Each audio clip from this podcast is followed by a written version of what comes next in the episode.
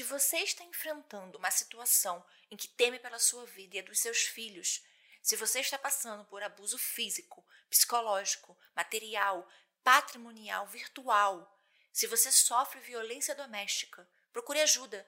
Ligue na Central de Atendimento à Mulher no número 180.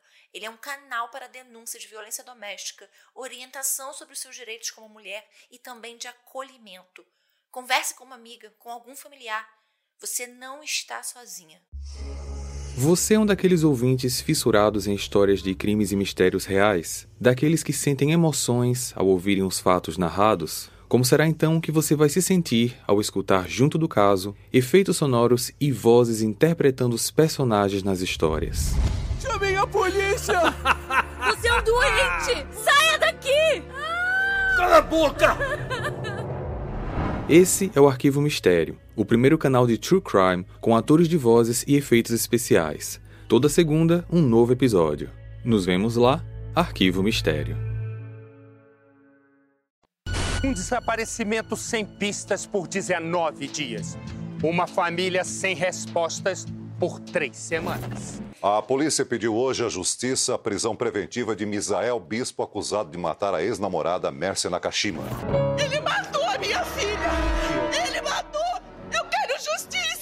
Oi, pessoas, tudo bom? Primeiramente, sejam bem-vindos. Meu nome é Gisele e esse é o Sob Investigação.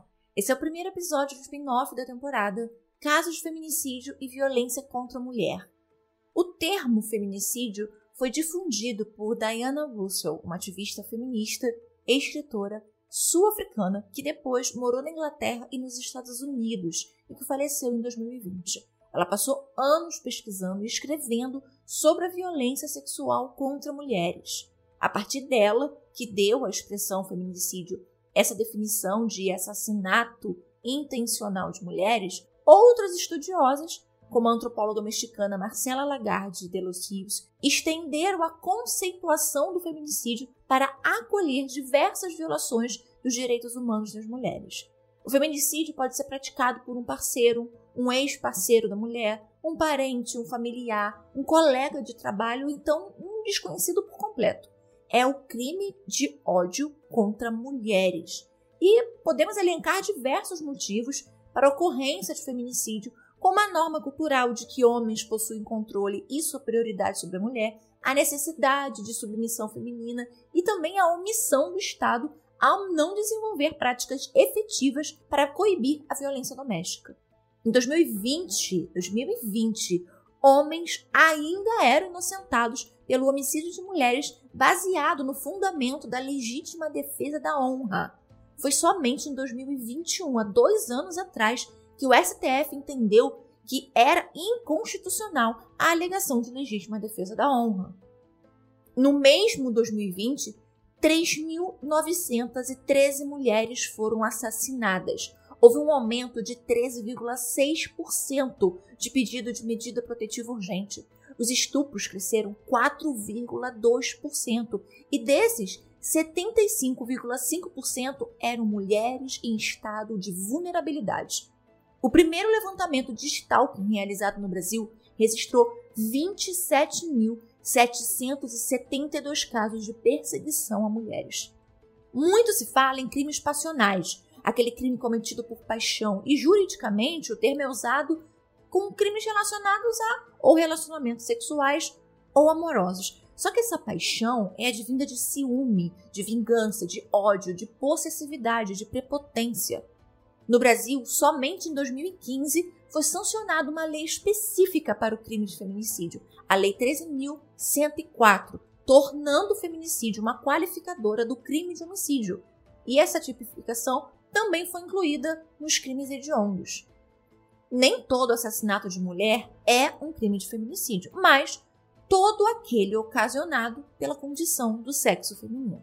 Durante os próximos 10 casos, nós vamos conversar melhor não só sobre a lei do feminicídio, mas também sobre temas de crimes sexuais, violência de gênero e a Lei Maria da Penha. Agora, bora para mais um caso? O caso da Messa Nakashima aconteceu em 2010, anos antes da criação da lei do feminicídio, que se houvesse, teria sido aplicada no julgamento do Misael em 2012, três anos da criação da lei de feminicídio. Mércia Miki Nakashima nasceu em Guarulhos, na região metropolitana de São Paulo, no dia 6 de outubro de 1981. Ela era filha de Makoto Mário Nakashima e Janete Ferreira de Carvalho. Ela era caçula de três filhos, ela tinha outros dois irmãos, o Márcio e a Cláudia. E ela fazia aniversário no mesmo dia do irmão mais velho. Apesar de começar o curso de magistério, ela entendeu que lecionar não era exatamente para ela, então ela optou pelo direito, que era a mesma profissão dos irmãos.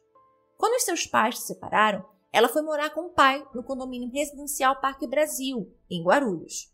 A Mércia formou-se em direito e ela tinha uma personalidade muito forte. Ela era muito dedicada aos estudos e decidiu que só iria namorar depois de já estar formada, para que nada atrapalhasse o seu foco. Em um dos seus aniversários, uma tia deu a ela o Honda Fit Prata, que alguns anos depois ficaria nacionalmente conhecido. O Misael Bispo de Souza nasceu no dia 5 de março de 1970, em Paratinga, na Bahia. Pouco se sabe da família dele, os pais moravam na Bahia e ele veio para São Paulo. Ele entrou para a Polícia Militar de Guarulhos, mas no fim dos anos 90, após um acidente onde ele recebeu uma descarga elétrica muito grande, ele perdeu o dedo do meio da mão direita e também perdeu um dedo do pé direito e acabou se aposentando como cabo por invalidez. Sem estar mais na polícia, ele entrou para a Universidade de Guarulhos para estudar direito. E foi lá que ele conheceu a Cláudia Nakashima, irmã da Mércia. Eles não eram amigos, só frequentavam o mesmo curso e as mesmas aulas. Tempos depois, ele foi ao escritório que a Cláudia mantinha para falar sobre um acordo que o cliente dele, que acusava um cliente dela, queria fazer. Como a Mércia estava no escritório, a Cláudia se apresentou. Em 2005, o Misael montou um escritório, mas o sócio saiu e ele então pediu ajuda para Cláudia.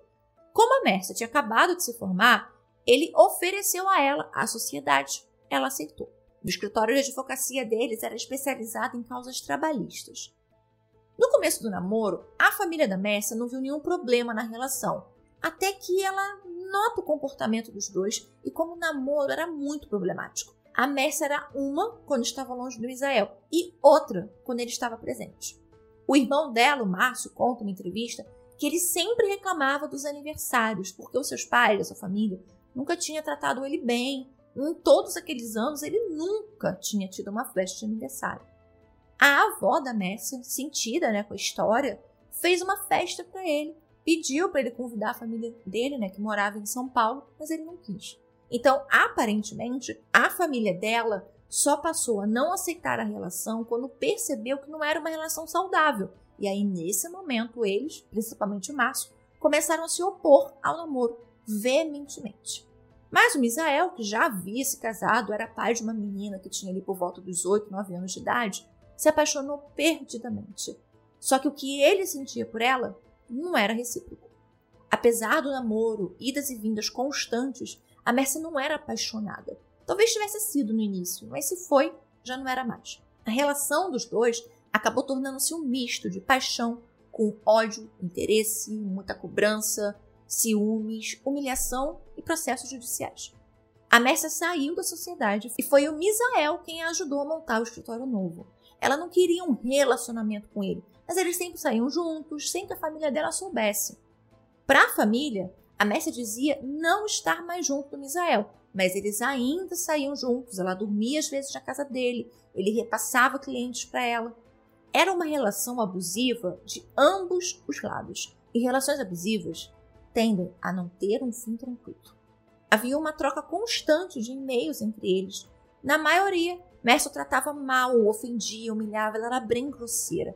Ele, por sua vez, a ameaçava, xingava, cobrava. Abre aspas. Olá, Mércia, boa tarde. Sei que você desligou todos os telefones para não falar comigo. Acho uma grande besteira, pois na sexta, quando me entregou os docs, já percebi, olhando em você, que não estava legal mas achei que fosse pela dor. Mas depois percebi que era comigo. Tanto foi verdade que mais tarde te liguei e não mais me atendeu. Embora não dei motivos para tanto descaso, pois, como eu lhe disse, ou você está namorando comigo ou não está. Pois essa vida para mim não dá mais. Chega, pois preciso de uma namorada para compartilhar os bons e maus momentos. Enfim, bater um papo. Percebe que tudo entre nós poderia dar certo, mas não é bem assim, pois você não quis, e é uma pena, uma vez que Deus está vendo tudo o que você faz e fez comigo, e certamente você acertará as contas com Ele, pois acho que comigo não havia necessidade de nada disso. Sempre fui leal a você, é claro, quando estava namorando de verdade. Sempre fiz o que podia por você e acho que era o mínimo que poderia fazer pela pessoa que amava e tinha projetos, mas achei que tínhamos o mesmo objetivo. Mas como não tinha e não teve, agora tenho que ser justo comigo em primeiro lugar, pois você sempre pensou só em você e na sua família. Eu que me lasco. Se você não tivesse sido e continua sendo covarde comigo, as coisas seriam diferentes. Acho melhor mantermos distantes um do outro, pois já cansei de ser tirado como idiota. Chega. Você, Mércia, não merece mais o meu amor. Fecha aspas. Misael era complexado, ciumento, reclamava que Mércia sentia vergonha dele, e era por vergonha que não assumia o namoro. E ela de fato sentia vergonha dele, principalmente de como ele se vestia. Se ele estivesse de bermuda e chinelo, ela mandava ele embora e só voltar quando ele estivesse com um sapato decente e uma camisa polo. E ela também nunca andava com ele na rua de mãos dadas. Ela termina definitivamente com ele, põe fim à relação fixa que eles tinham em 2008, após as eleições municipais em que o Misael se candidatou a vereador. Mas em 2009 eles voltam a se encontrar, mas em segredo. No mês de maio de 2010, o Misael determinou que acabaria com tudo aquilo. Ao invés dele se afastar definitivamente da Messi, seguir a vida dele, ou procurar uma mulher que gostasse dele, que fosse recíproca, ou simplesmente superar também, né? Não, ele optou por matá-lo. O Misael tinha uma relação de amizade e também uma relação profissional com um vigia chamado Evandro Bezerra da Silva. Eles já se conheciam há muitos anos. O Evandro trabalhava como vigia em um posto de combustível em Guarulhos chamado Bom Sucesso e também fazia diversos bicos de segurança, como na feira, perto da casa da avó materna de Mércia. O plano do Misael era matar a Mércia no dia 16 de maio, mas acabou não dando certo. No fim de semana seguinte, eles se viram no dia 21 e no dia 22, uma sexta e um sábado. Foram ao cinema, jantaram, a Mércia foi para casa do Misael dormir lá. E eles combinaram de também se verem no dia 23, que era um domingo. Naquele 23 de maio de 2010, a Mércia liga para a mãe para saber onde ela estava. Então combinaram de se verem no almoço de família na casa da avó materna, no bairro do Macedo, onde a família já costumava se reunir todos os domingos. Perto do meio-dia, o Misael vai à feira, fica uns 20 minutos conversando com o Evandro. Ao ir embora, dá carona a uma mulher que ele conheceu na feira que estava com a filha. Às duas e meia da tarde, ele liga para Mércia. Ela não atende. E aí ela reclama com o irmão de que o Misael estava ligando enchendo o saco, quando o irmão dela viu o número da tela no celular. O almoço já tinha terminado quando as crianças que estavam na casa resolveram ligar a TV para jogar videogame. Mércia queria que eles mudassem ou tirassem o jogo, mas eles não trocaram e continuaram jogando. Então ela disse que iria embora lavar o cabelo. Era por volta das seis e meia da noite. Ela combina com a mãe de no dia seguinte passar lá para irem ao escritório. O que a família não sabia era que a Mércia já tinha combinado de ver Misael no fim do dia sem que ninguém soubesse. O combinado entre ele e o Evandro, segundo o Evandro, era de que o vigia, que ele tinha um irmão que trabalhava como caseiro na, na represa Atibainha, na cidade de Nazaré Paulista, iria buscá-lo lá na represa quando Misael avisasse que era a hora. A represa não era um local desconhecido para o casal. Eles já estiveram lá algumas vezes antes para namorar. Para chegar nesse local lá na represa, precisava pegar a rodovia SP36, depois uma estrada chamada Cuiabá e, por fim, ainda uma estradinha de terra. Então, só vai quem conhece muito bem o lugar. O Misael fica ali durante o dia, né, próximo à casa da avó da Messa de vigia, para ter certeza de que ela estava lá. Nesse tempo, ele liga 27 vezes para o Evandro, quase que dando a ele assim um minuto a minuto como é que estava a situação. Ele daí vai para casa, fica uns três minutos mais ou menos em casa e depois estaciona o carro no Hospital Geral de Guarulhos. Antes de buscar o Misael, a Mércia vai em casa. As câmeras de segurança do elevador gravam os últimos momentos da Mércia viva, de calça jeans, tênis branco, uma blusa roxa, se arrumando no espelho do elevador.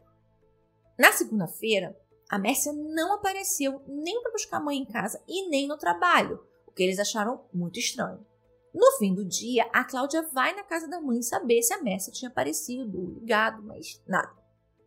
Começa então a busca, porque alguma coisa tinha acontecido. Ela não era de sumir sem falar nada. A família procurou a delegacia em Guarulhos para reportar o desaparecimento, porém, eles começam a notar que a polícia não estava assim tão interessada, ou pelo menos não parecia estarem. Preocupados, agoniados com o sumiço da Mércia, eles vão a São Paulo, na delegacia de pessoas desaparecidas, presidida pelo delegado Antônio Olim, e aí lá eles relatam o desaparecimento. O Misael, ele foi na delegacia no dia 27 de maio, mas por livre e espontânea vontade, assim, foi lá dar sua declaração acompanhado de dois advogados. E até aquele momento, a polícia ainda não estava certa do que tinha acontecido com a Messia, e a família dela acreditava piamente que ela tinha sido sequestrada. Três dias depois, no dia 31, o Misael, aí sim, é formalmente notificado para comparecer na delegacia. Mas, nesse momento, naquele momento, o delegado Olim já estava meio desconfiado do envolvimento dele no caso. A versão do Misael é de que ele tentou falar com a mestra naquele dia, mas não conseguiu. Eles tinham se visto no dia anterior e ele apresentou os comprovantes até dos estacionamentos dele e dela, o que só levantou mais suspeitas, porque Gente, quem guarda o ticket do estacionamento? Geralmente a gente joga fora ele na própria cancela, né? Ele também diz que foi pela manhã visitar a filha, depois foi à feira, deu carona para uma mulher, foi para casa e no fim do dia ele encontrou uma garota de programa e ficou algumas horas com ela dentro do carro. Só que ele não sabia o nome dela e também não dava informações de onde seria possível encontrar essa garota de programa. O delegado pergunta se ele tinha carro e se esse carro teria seguro. E aí o Misael, já irritado, responde que, claro, ele tinha. O esportage dele não ia ficar andando sem seguro. E foi aí que o Misael se entregou. O interesse do delegado era não em saber a marca do carro dele, o quanto dinheiro que ele tinha, porque ele tinha terminado o carro. Não. Era saber se o carro tinha rastreador. E tinha. Quando ele e a Messia ainda eram sócios, para o seguro ficar mais barato, ela mandou instalar um rastreador no carro dele. Então, acabou que, de uma certa maneira, em vida, a Mercy ajudou a desvendar a sua própria morte. O Olim imediatamente pediu para a empresa do rastreador o histórico dele. E aí mandaram um histórico de três dias antes do pedido. Ele então pediu os 40 dias antes para entender qual era a rotina do carro, os lugares mais frequentes, e ver se tinha algo que saía do padrão dele. O histórico mostrava muito ele indo a um posto de combustível, às vezes até mais de uma vez ao dia, ali no mês de maio. Então o delegado achou aquilo estranho, porque não era possível alguém abastecer um carro tanto assim, a não ser que ele colocasse muito pouco combustível toda vez. E aí o delegado foi no posto e descobriu que ele não ia lá para abastecer, mas para conversar com o vigia do posto ou Evandro. O mesmo histórico mostrava que durante quase quatro horas o carro ficou parado em frente ao hospital geral, sem que ele tivesse realmente ido ao hospital, só ficou lá, parado. Enquanto isso, a família, em especial o Márcio, montaram uma equipe e se empenharam em achar a Mércia. Uma central foi montada na casa da avó para receber pichos, para receber ligações. O delegado Olim e o Márcio chegaram a brigar em determinado ponto. O Márcio queria que a polícia fizesse mais e o delegado queria que ele fizesse menos. Os advogados do Misael surgiram com as hipóteses de, de sequestro e que ou então de uma provável retaliação. Ela deveria estar sendo ameaçada por um ex-cliente, em que ela inclusive tinha atuado no divórcio dele, e também em uma ação trabalhista e que, como resultado foi negativo, esse cliente, que era, era Messias, começou a ameaçar a vida dela. Só que a Cláudia, depois, a irmã da Messi, encontrou nas coisas da própria Messi o processo desse determinado cliente e constatou que tinha sido um processo super tranquilo. Então, ele não teria motivo para querer fazer algo contra a Messi por conta daquele processo. Para confirmar a versão do Misael uma equipe, junto com o agora suspeito e os advogados dele, refizeram todo o trajeto dele naquele dia. Mas os horários não batiam com o trajeto do rastreador. Então a polícia pediu a quebra do sigilo telefônico dos números do celular do Misael e da Messia. Ele tinha uns 5, 6 números de telefone e ela também tinha diversos números de telefone. Um policial que até trabalhava no setor de sequestros começou a ajudar na varredura da régua dos números dos dois. E ele passou dias e mais dias e mais dias verificando, cruzando as ligações. E nesse cruzamento, o Alexandre Simone, que é esse policial do setor de sequestro, descobre um número de telefone meio suspeito e ele não sabia de quem seria. Esse número nunca tinha sido usado, exceto no dia do desaparecimento. A procura continuava. O caso foi para a televisão, dando ainda mais visualização para a história. Até que já passado dias, um homem cortava o cabelo em uma barbearia e vê ali na TV a reportagem sobre o desaparecimento e comenta que naquele dia 23, enquanto ele pescava na represa em Nazaré Paulista, ele ouviu do barco dele dois gritos de mulher e depois viu um homem empurrar um carro prata para dentro da água. Por uma bizarríssima coincidência, aquela era a barbearia onde o seu Makoto cortava o cabelo. Então o barbeiro sabia que era ele e contou para o seu Makoto a história do pescador.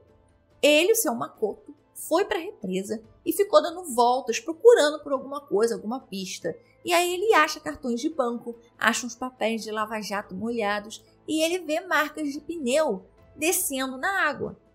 E aí no dia seguinte, no dia 10, ele procura os bombeiros de Bragança Paulista e implora que eles mergulhem lá naquele local da represa. Naquele dia, no dia 10 de junho de 2010, os bombeiros dão diversos mergulhos durante o dia mas eles não encontram nada. Já estava quase no fim do dia, eles já estavam querendo parar, mas o seu Makoto não queria desistir. Ele chorou, implorando para que dessem mais um mergulho, só mais um. Pena da situação, né, vendo a aflição dele, os bombeiros dizem ao Márcio que fariam só mais uma tentativa e encerrariam a busca. Dois bombeiros descem, mas eles, na verdade, não procuraram nada. Eles ficaram lá parados embaixo da água, esperando dar mais ou menos ali uns 15 minutos para subir novamente e aí parar as buscas daquele dia. Quando acaba o tempo, ao subir para a superfície, um dos bombeiros acabou topando com o pé em alguma coisa e era o carro da Messia. O Márcio ele já tinha avisado para o delegado Olim sobre a pista do informante pescador, mas o delegado acreditou? Não, não acreditou. Ele disse que aquilo era a história de pescador. Tava mentindo, né? Dois dias antes desse dia, do encontro do carro, lá no dia 8, um homem que se identificou como Evandro ligou para a família pedindo 10 mil reais para entregar umas luvas que o assassino teria usado para empurrar o carro da Mércia. Só não disse aonde. Bem, uma operação foi feita para tirar o carro da água. Moradores ajudaram, o bombeiro ajudou, familiar, gente que estava lá. Foi um multirão. O carro foi puxado para fora, mas a Messia não estava dentro.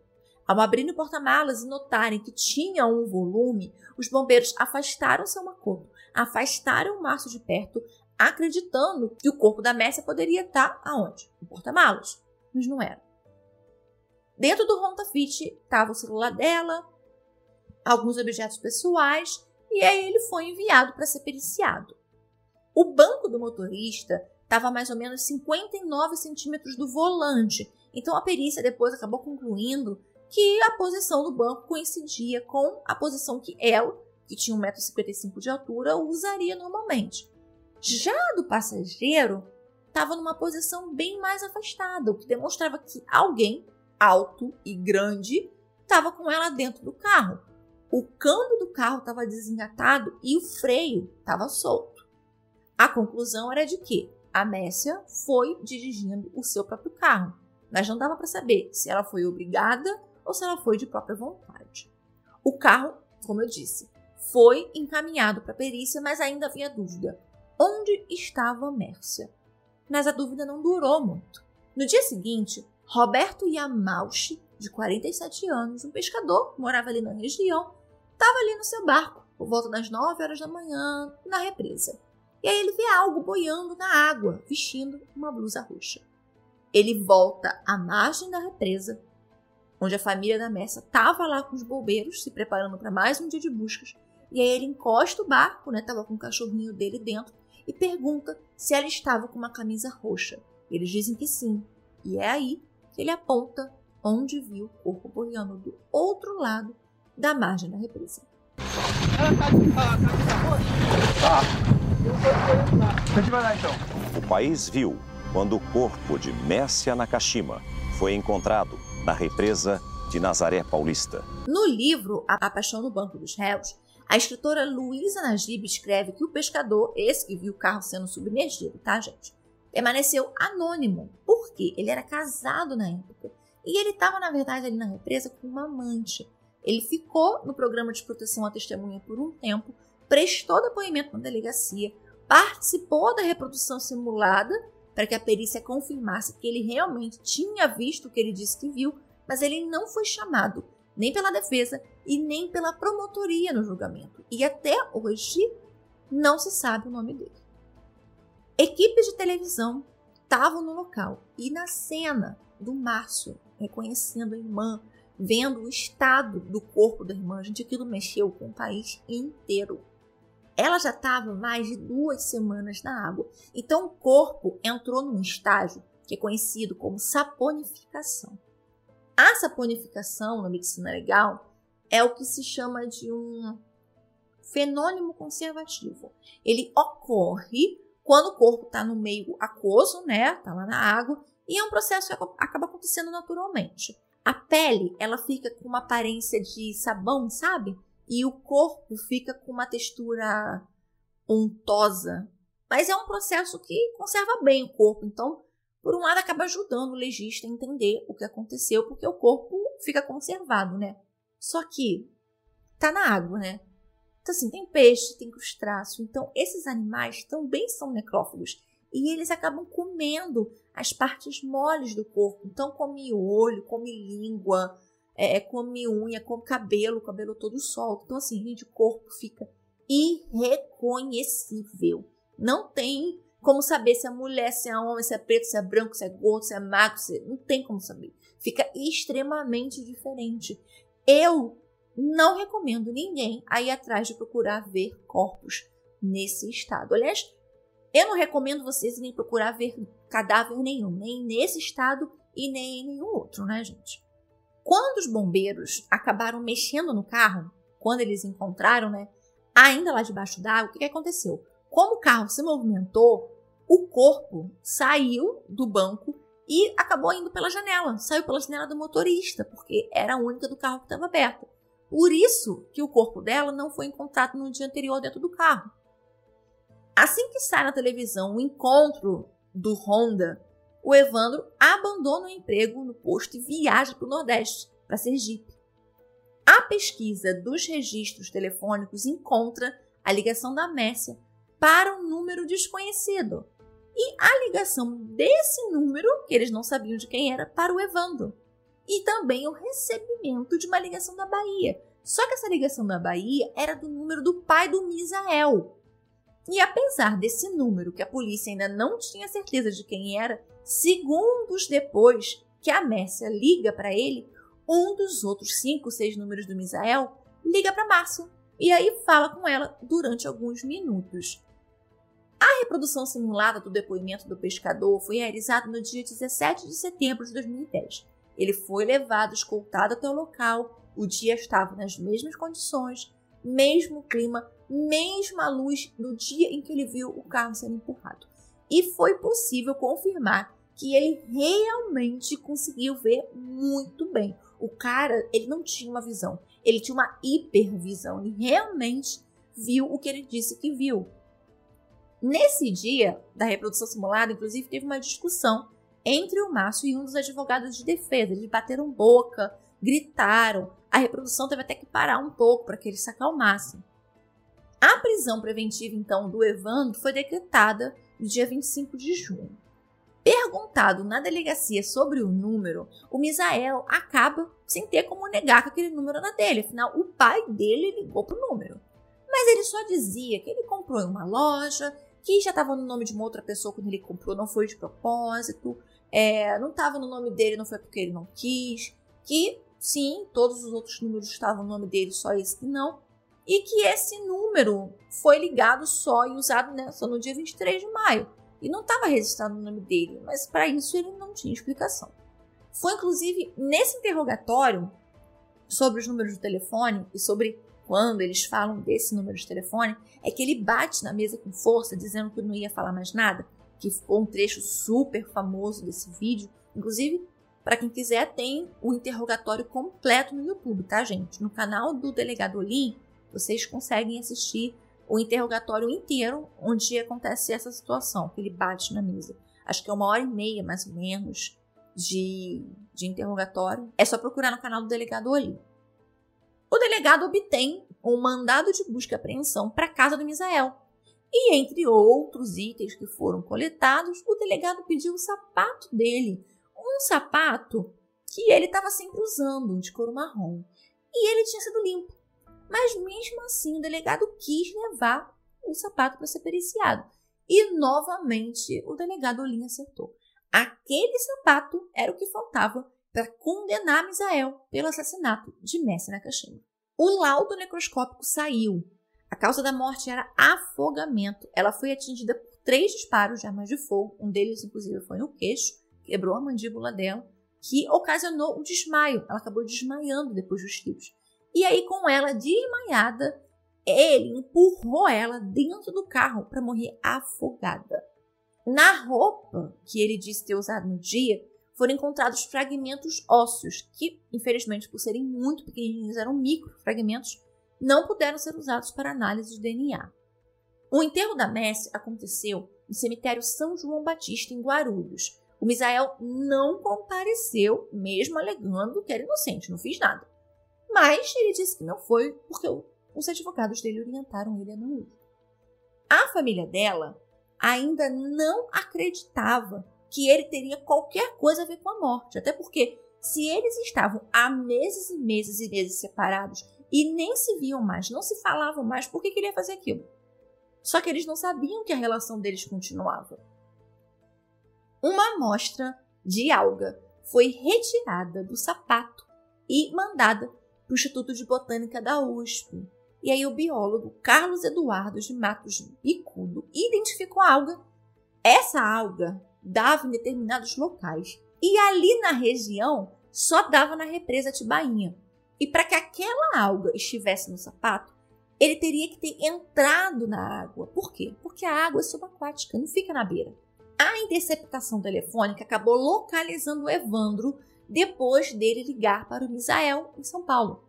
No dia 9 de julho, o pelotão da Caatinga prendeu Evandro em Canidé de São Francisco, na praticamente divisa com Alagoas. Ele estava no sítio de um cunhado. O delegado Olim foi para Sergipe pegar o Evandro e levar para São Paulo. E lá mesmo, ainda em Sergipe, ele prestou depoimento, que foi gravado. E aí ele conta que Misael matou a tempo, eu sempre aconselhava ele, desde o mês anterior. É, ele sempre estava seguindo ela. É, ele sempre. Em maio ele começou a te procurar e falava o quê? É, falava que ia matar ela. Então aí eu aconselhava, falava, meu, você é um cara que se fudeu na polícia, fez bico de feira, se formou na feira, é um advogado, já tem seu escritório, você arruma outra mulher, pô, vê tua vida. Tá? Você é um cara estruturado, vai querer se fuder por causa da mulher. Se acontecer alguma coisa com ela, quem que é o suspeito? Vai ser você. Aí ele maneirou. Depois voltou de novo. Não, não sei o que, não vai saber se eu vou colocar no achar, quer no achar. Você vai ser o suspeito de ser o ex-marido dela. Você tem, esquece essa da tua vida, meu. Você... E ele queria que você fizesse o que nisso aí? Pra mim, pega. Você... Ele não me envolvido ainda, né? Ah. Tá? Ele veio me envolver já no final, que foi no, no, no sábado. Né? No sábado, que foi. no, sábado, no, no sábado, sábado, ele foi te procurar. É, então ele já. Procurou veio... onde no sábado? Tá? No sábado ele me procurou no posto. Também no sábado? É, ele ah. procurou no posto. É no domingo ele foi no, na, na, feira. E no sábado ele falou o quê? Ele falou assim, ó, o QRU vai acontecer esse final de semana, tá? E você vai me pegar lá. Tá? Mas ele já tinha te falado onde era pra você pegar ele? Ele falou que o QRU ia ser lá em Nazaré. Lá, lá na represa. Eu falei, mas a represa é grande, o que é a represa? Eu falei, em Cuiabá, você conhece Cuiabá? Eu falei, conheço. Conhece aquela piscina onde o pessoal toma banho? Eu falei, conheço, porque ali eu conheço tudo, né? Eu já E aí? Tá? Aí eu falei, tudo bem. Aí ele pegou no domingo, seis Encontrou horas, com você? ele foi no posto. Não, meio-dia ele encontrou com Postou você. na feira. Na tá? feira? Ele falou que aí o Na rua Monte Alegre. Isso, ele falou que aí vai acontecer hoje. Tá. Tá? Aí beleza. Você Aí, recebeu uma ligação aquela hora de quem? o meu irmão ligou do Cuiabá. Pra falar o quê? Ele perguntou se eu ia pra lá, porque eu sempre ia pra lá. Entendi. No domingo, eu ia na segunda. E aí? Que como no domingo eu não, não tinha sair da feira, Ah. tá? Aí no- na segunda não tinha feira, porque na segunda-feira eu ia pro sítio, né? Era nas segundas e na- nas quintas que eu ia lá pro É. sítio, né? Pra cá meu irmão, tá? Então foi essa ligação do Cuiabá, foi ele que fez pra mim, tá? Então ele pegou, conversou comigo isso aí e comprou uns negócios lá, umas maçãs, umas coisas. Aí falou, ah, depois eu passo no QTH lá no posto lá. Tudo bem. Quando foi, não sei. Pra quê? Pra combinar o horário? Pra quê? Pra falar pra mim como é que ia ser pra me pegar ele. Aí ele foi no. Mas você já achava que ele ia fazer algum mal pra ela? Eu acho que ele sim, porque ele já estava o mês inteiro seguindo ela, Bom, e aí? estava na volta dela, ele pegou e falou assim pra mim, ó, no domingo, era umas 6 horas, ele postou lá e falou, Evandro, ó, o que vai ser hoje, e você me pega em Nazaré, que ela tá na casa da avó dela. Eu já passei lá e ela tá Então você pega em Nazaré depois de sair do posto. Isso que horas que era? Eu falei, ó, eu saio do Que horas eram isso? 6 horas, mais ou menos. Que é a hora que ele foi no posto. Ele foi no posto, Tá, acho que era 6 horas. né? Ele também fala de um acidente entre uma moto e um carro que teria acontecido no dia na estrada de terra e que tinha policiais e que o Misael chegou a abaixar os vidros do carro para cumprimentá-los. Isso com ele tendo duas armas dentro do carro. Mais tarde foi comprovado que realmente aquela ocorrência tinha acontecido, então dava mais veracidade para o depoimento dele. O Misael foi preso preventivamente no dia 27 de julho, porém nenhum dos dois esquentaria banco na cadeia, não. O Evandro conseguiu um habeas corpus em agosto e o Misael também. O Ministério Público pediu a prisão novamente em dezembro, só que nenhum dos dois foi encontrado. Ambos fizeram o quê? Fugiram. E aí eles foram incluídos na lista dos mais procurados do estado de São Paulo. O Misael só se entregou no Fórum de Guarulhos com três advogados em fevereiro de 2012. Sim, gente, eu sei. Deixa meu 12, tá bom? Eu sei que é 12. Mas eu gosto de falar 12. Um ano e meio depois de fugir, ele foi transferido para o presídio especial da PM e ficou em cela separada por ter ensino superior. Hoje, inclusive, não dá mais, né, gente? Acabou a cela privilegiada. Se vocês não sabiam, agora vocês estão sabendo. O Evandro foi preso novamente em junho de 2012, faltando dois meses para completar dois anos, fugindo e mandado para onde? Para Tremembé. Entre 2010 e 2011, a família da Mércia passou por duas situações muito estranhas. Na primeira, em outubro de 2010, um carro, dirigido por um PM, pertencente ao ex-batalhão do Misael, colidiu com o carro do irmão dela, com Márcio, violentamente. No começo do ano seguinte, ele e a mãe foram perseguidos por dois motoqueiros e o carro acabou caindo numa ribanceira quando Márcio perdeu o controle do carro na fuga. O Misael estava foragido. O julgamento dos dois foi desmembrado e o Misael iria ser julgado primeiro. E esse julgamento em si foi um marco na história criminal do país, porque esse foi o primeiro julgamento televisionado ao vivo na história do Brasil. E na mesma época, se vocês lembram bem, estava acontecendo em Minas o caso do desaparecimento da Elisa Samúdio. O goleiro Bruno já estava inclusive preso, e é um caso que também teve uma enorme repercussão e que será um dos casos desse spin-off. Bem, o julgamento começou no dia 15 de julho de 2013 e foram no total quatro dias de júri no Fórum de Guarulhos. O promotor do caso foi Rodrigo Merli Antunes e o assistente de acusação, o Dr. Alexandre de Sá Domingues. Eles atuaram tanto na, no julgamento do Misael quanto no julgamento do Evandro, que vai ser posterior. A banca da defesa era formada pelos advogados Ivon Ribeiro, Samir Haddad Júnior, Wagner Aparecido Garcia e, adivinhem? O próprio Misael, que resolveu advogar em causa própria. O juiz foi o Dr. Leandro Bittencourt Cano. O conselho de sentença foi formado por cinco mulheres e um homem. A primeira testemunha foi o Márcio Nakashima. O depoimento dele durou quase quatro horas, ele chorou várias vezes e acabou batendo boca com um dos advogados do Misael, só que dessa vez o Ivon, que teria dado uma entrevista dizendo que a Messi havia sido morta por um traficante devido a uma dívida de droga. Gente, uma coisa muito, mas é muito desrespeitosa mesmo. E eles ficaram lá se acusando e se ameaçando de processo judicial. Os peritos criminais foram ouvidos e a defesa também contratou assistentes técnicos. E o Misael continuava alegando inocência. Que matou Mércia Miki Nakashima no dia 23 de maio de 2010? Não, Excelência. Não? Não. E eu vou tirar a vida de uma pessoa que, que, que fazia de tudo por mim. E a defesa de que ele não seria capaz de atirar, porque mesmo andando sempre com duas armas, fazendo questão de mostrar que estava armado, ele não conseguia atirar devido à deficiência da mão. Ele chegou a tirar o sapato no tribunal para mostrar o pé, a deficiência que ele tinha no pé. O que que isso tinha a ver? Não sei, porque afinal de contas ele não matou com o pé. Mas ele mostrou. O perito que fez a coleta da terra da represa e analisou com a terra encontrada no sapato, também depois e afirmou que sim, as terras eram muito similares. No fim dos quatro dias, o Misael foi condenado a 20 anos de reclusão em regime inicial fechado por homicídio triplamente qualificado, motivo torpe, meio cruel e recurso que impossibilitou a defesa da vítima. O julgamento do Evandro aconteceu no dia 29 de julho de 2013. O promotor, como eu disse, foi o mesmo do caso do Misael, o Dr. Rodrigo Merlin, um assistente de acusação também. A juíza foi a doutora Maria Gabriela Riscali e a defesa foi feita pelo doutor Arildo de Oliveira.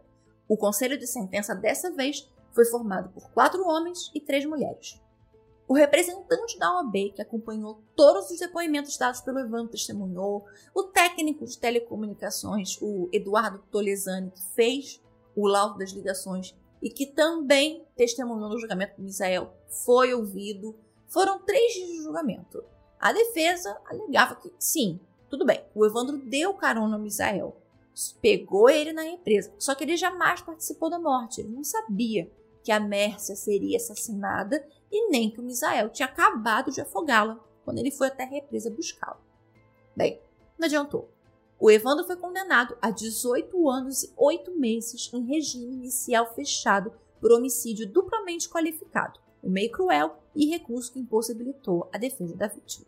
No ano de 2016, o Misael iria receber uma indenização de um processo dele que tinha sido concluído no valor de 210 mil reais. E a família da Messi entrou na justiça pedindo bloqueio do dinheiro para fim de pagamento de indenização que eles pediriam assim que o processo estivesse em trânsito julgado. O pedido, primeiramente, foi deferido e até onde eu consegui acesso, ainda está em aberto. Acho que parece que o juiz depois indeferiu e aí eles entraram com outro pedido. Está aberto ainda. A pena dele foi majorada em 2017. O Ministério Público solicitou o aumento da pena e, por unanimidade, a 12ª Câmara de Direito Criminal acatou o pedido e aumentou a pena para 22 anos e 8 meses. A do Evandro foi diminuída para 17 anos e 6 meses após acolhimento do pedido da defesa. O Tribunal de Justiça Militar de São Paulo expulsou Misael em 2022 somente, ano passado. Ele foi condenado em 2013, estava preso desde 2012. O pedido de expulsão foi impetrado pelo Ministério Público. Ele perdeu a patente, teve que devolver a carteira funcional e também todas as medalhas que ele recebeu. Porém, o mais importante, ele não perdeu o salário. Mesmo com a expulsão, o tribunal entendeu que o crime foi cometido quando ele já estava reformado, portanto, não perderia o direito a receber a aposentadoria. Você sabe uma outra coisa que ele também não perdeu? O registro dele na OAB. O Misael hoje, na data de hoje que eu estou gravando este episódio, no dia 3 de abril de 2023, ainda está com a OAB dele ativa e normal. Bem, depois da expulsão, ele foi para Tremembé E tem até uma foto dele, dele, do Alexandre Nardoni, do Christian Cravinhos, do acho que é o Gil Rugai, e eu também acho que na foto tá o Lindbergh Alves, do caso Eloá, que também teremos aqui no spin-off. Mas eu não tenho certeza se ele estava nessa foto. Mas assim, eles todos ali batendo papo, numa conversa muito amigável, Misael tá até rindo, assim, essa foto ficou até bem famosa. Em 2019, ele teve aprovado o direito ao semiaberto e ele teve a sua primeira saída temporária no Dia das Crianças daquele ano. Ele já tinha pedido a progressão em 2016, mas ela tinha sido negada. Durante a pandemia, em agosto de 2020, ele conseguiu a prisão domiciliar, que depois acabou sendo revogada em dezembro do mesmo ano pelo STF. Ele tinha justificado a necessidade da prisão domiciliar por conta da Covid-19, porque ele tinha uma unidade baixa e era hipertensivo, então era grupo de risco.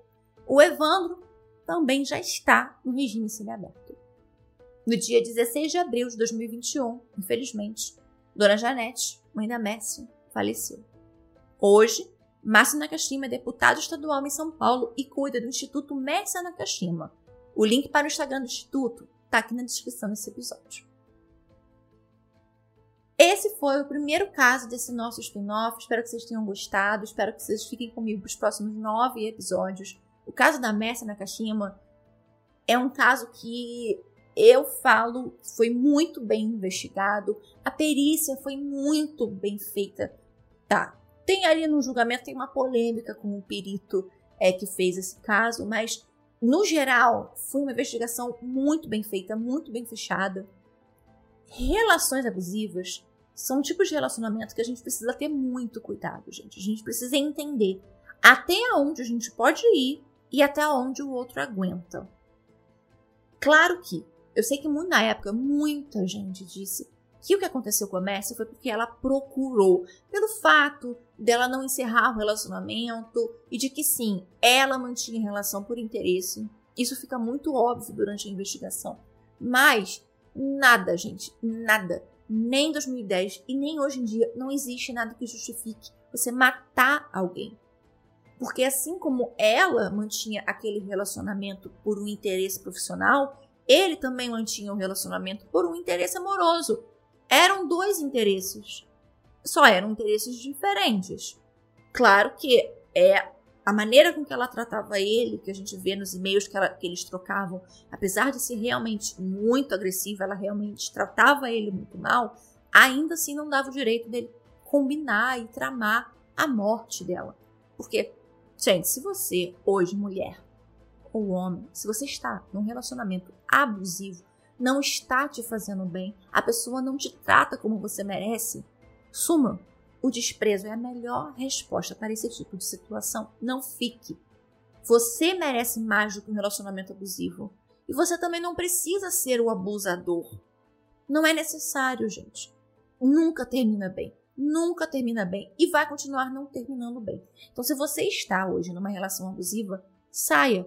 Procure formas de sair. Sempre há meios de sair. E não seja o abusador, porque a gente não sabe com quem a gente está lidando e até aonde essa pessoa aguenta, até aonde ela vai ser passiva e aceitar o abuso sem que comprometa a sua saúde física, onde não te comprometa, não comprometa a sua vida.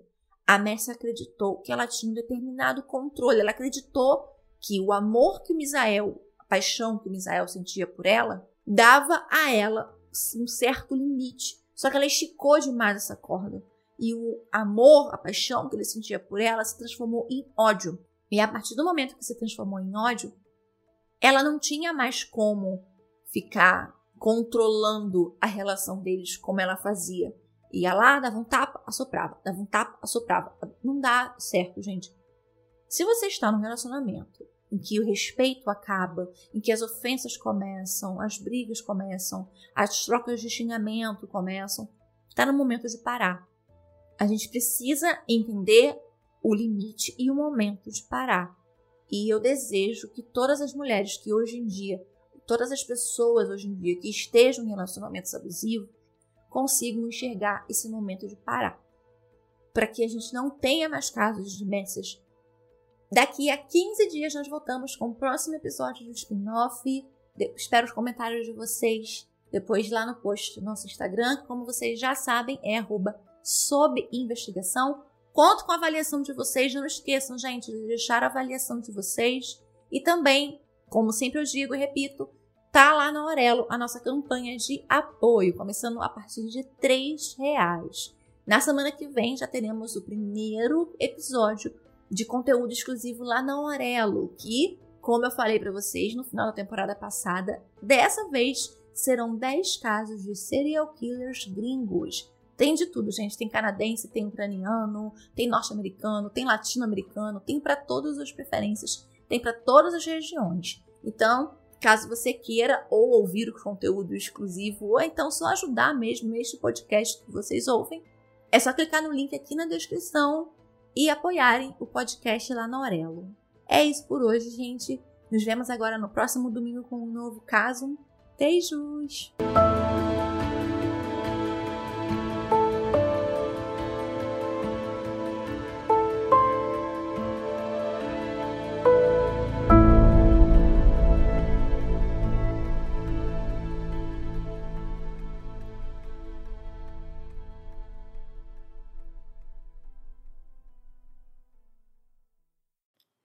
Oi, gente, aqui é a Marcela do Detetive do Sofá e eu quero convidar vocês para conhecerem o podcast. Já tem mais de 160 episódios sobre crimes e mistérios não solucionados. E se vocês não sabem por onde começar, eu indico os episódios da Madeleine McCann.